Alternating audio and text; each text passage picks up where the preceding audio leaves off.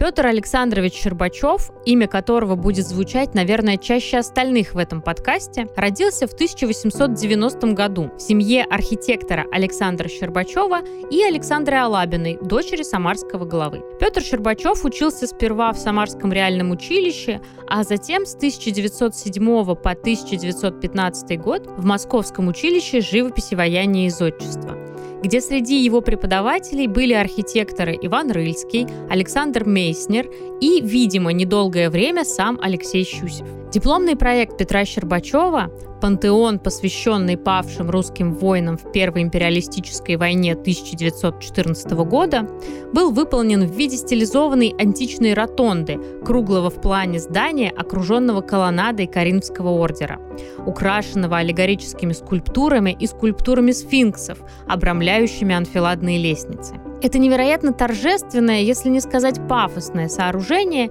несколько перегруженное деталями, совершенно не похоже на те здания, что встречались нам на первом маршруте.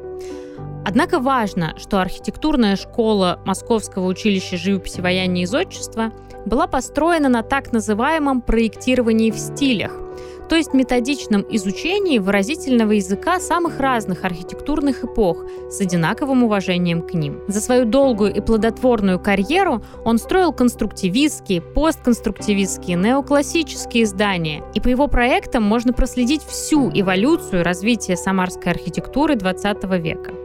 После обучения Петр Щербачев работает помощником архитектора и инженером в Самаре, Минске, Златоусте, Челябинске, а к 1920 году окончательно возвращается в Самару.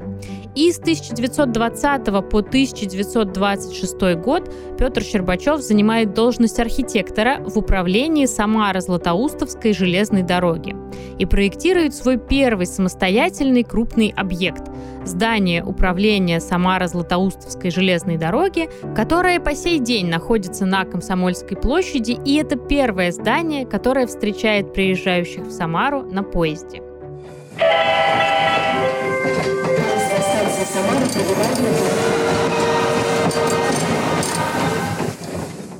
Петр Щербачев прожил долгую жизнь. Он спроектировал более 180 зданий, и около половины из этих проектов было реализовано.